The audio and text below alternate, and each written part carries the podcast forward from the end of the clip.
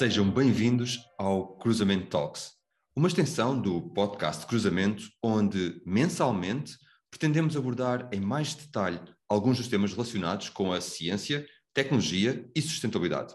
O meu nome é André Correia e, como habitual, estou acompanhado pelo meu amigo e anfitrião, Daniel Gedalha. Olá e bem-vindos. Hoje vamos falar um pouco mais sobre o chamado ESG um tema que temos abordado uh, nos nossos episódios desta série 2 do podcast Cruzamento. É, é verdade, Daniel. Nestes episódios do Cruzamento Talks, vamos procurar continuar na linha de uma das nossas grandes missões, que é transmitir informação com rigor e fiável. E para isso, vamos sobretudo tocar em temas que eu e Daniel dominamos ou temos um conhecimento mais profundo para também contribuir com essa experiência. O episódio de hoje é dedicado à sustentabilidade. Daniel, queres começar com definições? Vamos então às definições. Vamos a isso. A, sustentabilidade é muitas vezes associada à componente ambiental. Uh, de facto, uh, é, é, é, dessa forma que, temos ouvido, que ouvimos mais falar sobre ela, Contudo, e tal como para os nossos ouvintes que nos acompanham também através do YouTube, podem ver aqui uma imagem, a sustentabilidade pode ser aqui partida em três fatores que nós aqui chamamos de We, o S e o G. Certo, mas o que é o ESG, Daniel? O ESG é, vem da sigla inglesa Environmental, Social and Governance e corresponde a fatores de natureza. É ambiental, uh, o S social, social e o G, governance de, relativamente à gestão das empresas. Uh, vou dar exemplos. Os fatores ambientais incluem as preocupações, é mais intuitivo, relacionadas, por exemplo, com a pegada ambiental de uma empresa.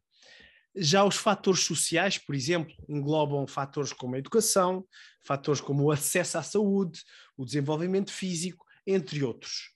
Uh, aqui a questão da governance, da gestão das empresas, o tal G, vem aqui no fim, refere-se, agora vou ser assim um bocadinho mais técnico, uh, ao sistema de políticas e práticas através das quais uma empresa é dirigida e controlada com vista ao cumprimento dos objetivos de longo prazo. E para aqueles que nos acompanham também no YouTube, estamos a ilustrar e a mostrar uh, essas definições para que esta informação possa ser mais facilmente assimilada. Daniel, Sustentabilidade e ESG. Fala-se muito nestes termos hoje em dia. Por que é que se fala tanto disto hoje? É, é verdade, a sustentabilidade e eu acho que infelizmente por, por, por más razões temos vindo a assistir uma deterioração muito grande do nosso ambiente e acho que tem sido a partir daí que tem crescido também o interesse em todas as outras áreas. De facto, o ESG tem ganhado uma cada vez maior relevância também no mundo empresarial hum. e os consumidores que estão cada vez mais informados, exigem, e por vezes até eu direi, André, penalizam as organizações que não demonstram estas, estas preocupações, quer com o ambiente, quer com a questão social, quer com a questão da gestão e da governance, gestão das empresas.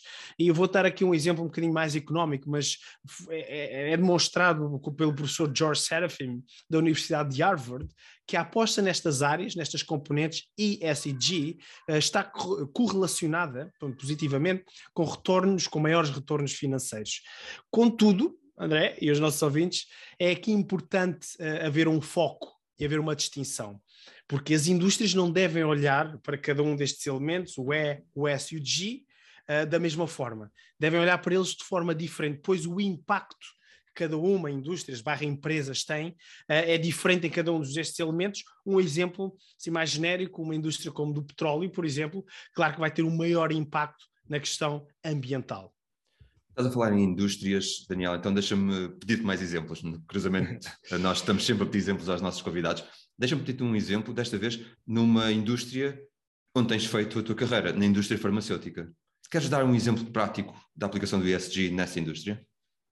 Sim, olha, André, claro, tenho, tenho todo o gosto e, e, é um exemplo que contrasta com o anterior. Por exemplo, uh, na indústria farmacêutica, uh, uh, o S, que tem a ver com a parte social, social, uhum. tem um peso muito maior sobretudo no que toca, por exemplo, no acesso que os doentes têm aos medicamentos. Uma sugestão que eu faço aos nossos ouvintes é verificar o, o, o relatório Access to Medicines Foundation, publicaram ano passado uh, mais um ranking das empresas farmacêuticas que se têm destacado uh, no que toca ao acesso dos seus produtos ao mercado.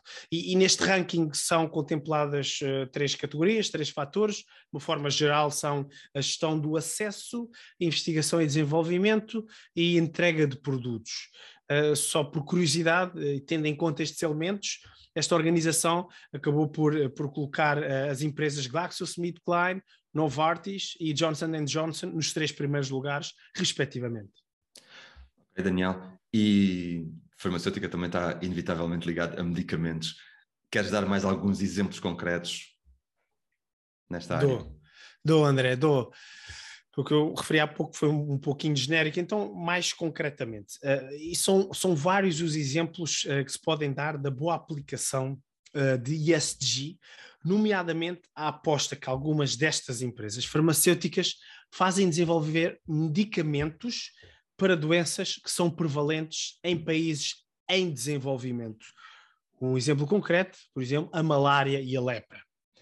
Outro exemplo está relacionado com a, a fase inicial do desenvolvimento dos medicamentos. Para os nossos ouvintes uh, também estarem a saberem que demora imensos anos, 10 a 15 anos, a desenvolver um medicamento, e a forma como as empresas começam a pensar desde o início em estratégias que permitam que os seus produtos possam chegar, por exemplo, a países em desenvolvimento. Uh, e vou, vou ser mais concreto.